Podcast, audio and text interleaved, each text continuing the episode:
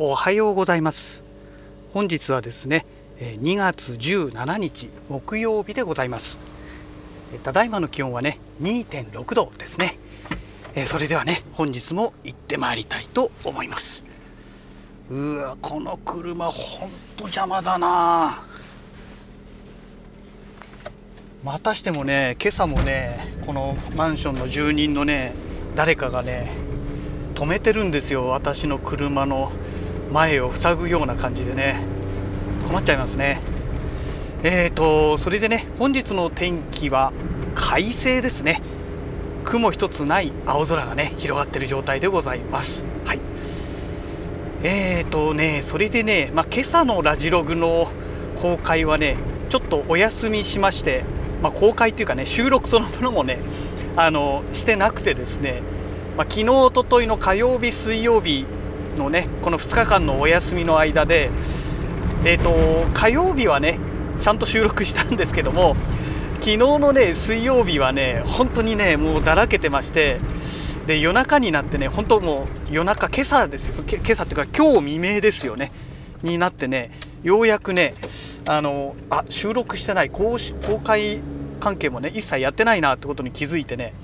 どうしようどうしようって考えつつねもういいや今日は寝るかと。もう一日休もうということでねあの公開をね公開とかもう収録そのものをねお休みさせていただきました。もう単純にねあの今ね本当に何もやっていない状態なので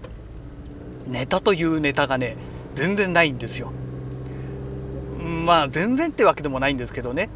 まああのこれといったネタがないと言った方がいいんでしょうかね。うん、ということでねえー、まあ、次のネタとして出てくるのは多分パナソニックの GH6 のお話になるんじゃないかとは思うんですが、うん、まあそれまでねなんかネタ作んなきゃいけないななんて、えー、思っております。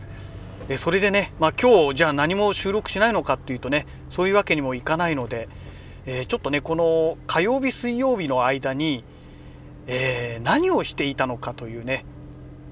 えことをねちょっとお話をしたいと思います。まあ、火曜日水曜日っていうかどっちかというと水曜日と言った方がいいですね昨日ですね。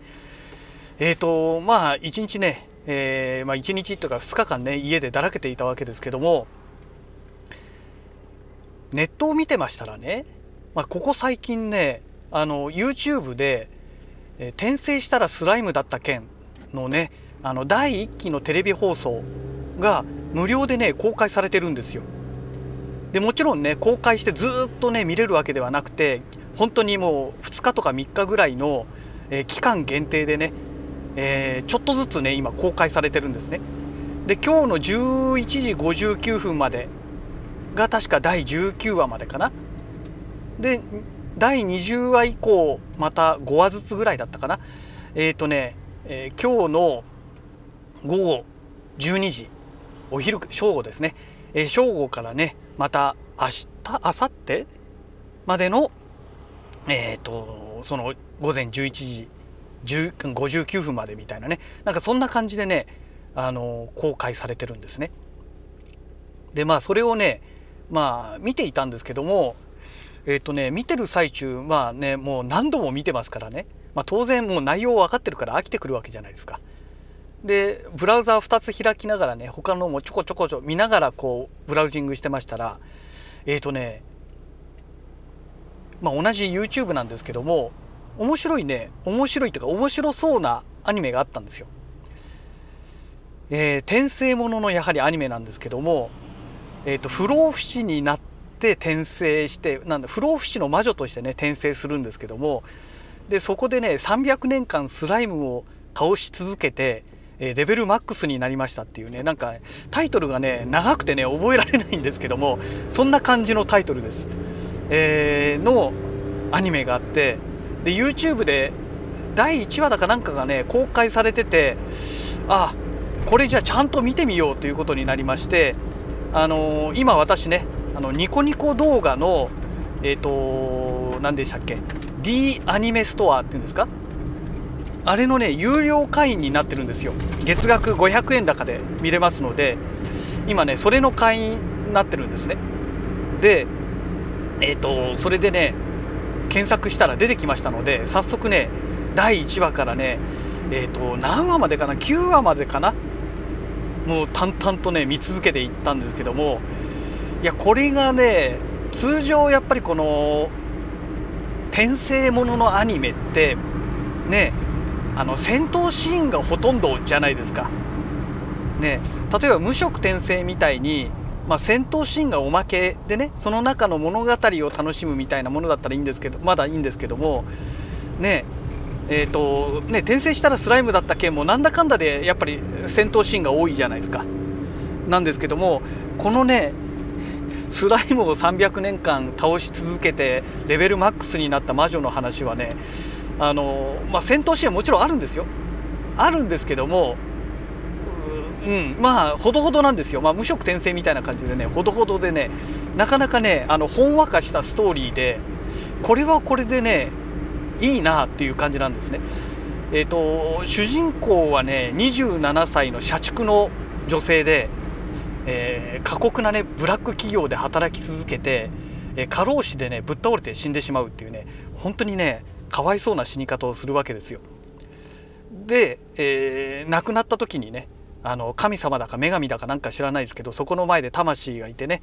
であなたは過労死で死にましたと。でかわいそうなので何でも願いを叶えてあげちゃいますみたいなね。なんかそんな話になってね。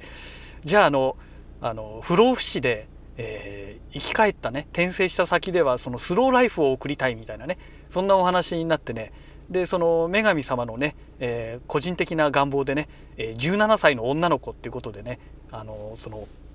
ファンタジーの世界にね生まれ変わるっていうね、まあ、そういうところから始まるんですけども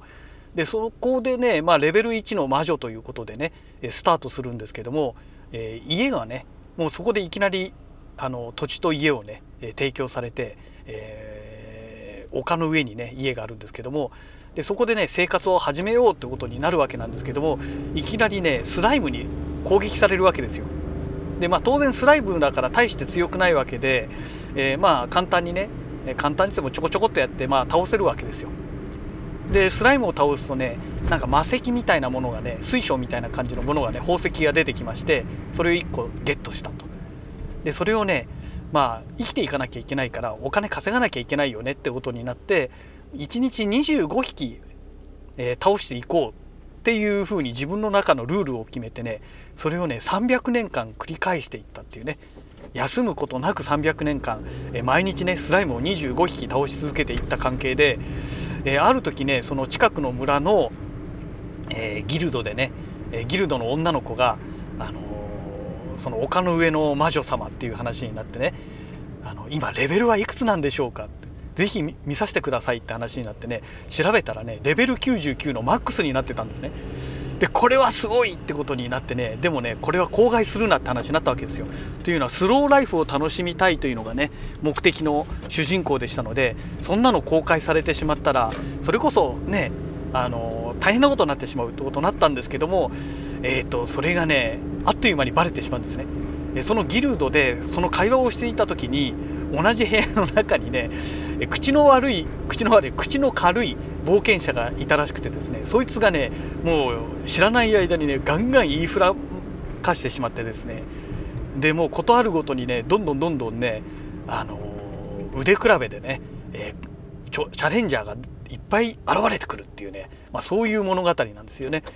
で、えー、最初にね赤竜ですね赤いドラゴンがねあのまず部下になってあの弟子になってね戦いをして敗れて弟子になってっていう感じでねどんどんどんどんね仲間が増えていってしまうというね。で気が付いたら1人暮らしだったものがなんかもうファミリー状態になっていてもう56人ぐらい、えー、同居でね住んでると。でしかもね全員なぜか女の子っていうね。まあこれはねあの先生ものでよくありがちなね設定ですけどもまあそんなこんなでねあのとにかくめちゃくちゃ強いんだけどもこの何て言うんでしょうかね最近のこの流行りものの転生って強いんだけどもその強さを誇示しないっていうねなんかそれが定番になってきてますよね。うん、俺は強いんだ魔王になるぞみたいなねそういうタイプのあの無色転生ものって逆に見かけないですよね。まあ、たまたま私がそういうものを見てないだけなのかもしれないですけどもで大体そういうのってねもうあまりにもあからさますぎて多分面白いって思わないんでしょうね。うん、強いのは強いんでいいんだけどもあの強いから俺は強いんだってやってしまうと多分ねこのアニメを見てるユーザーから反感を買ってしまうんだと思うんですよ。強いからこそその強さを隠してね、えー、いざという時にしかその強さを使わないっていういわゆるそのヤンキー系みたいな感じの人間はねやっぱりねアニメファンには受け入れられないんでしょうね。う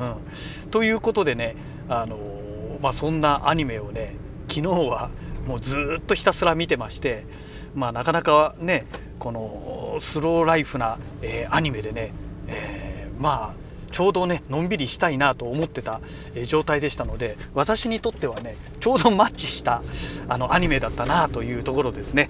あの YouTube でもね多分第1話ぐらいだったら見れるんじゃないかなとというか実際見ましたのでね。あの見れると思いますのでもし興味があったらね皆さんちょっと見てみていただければなと思います、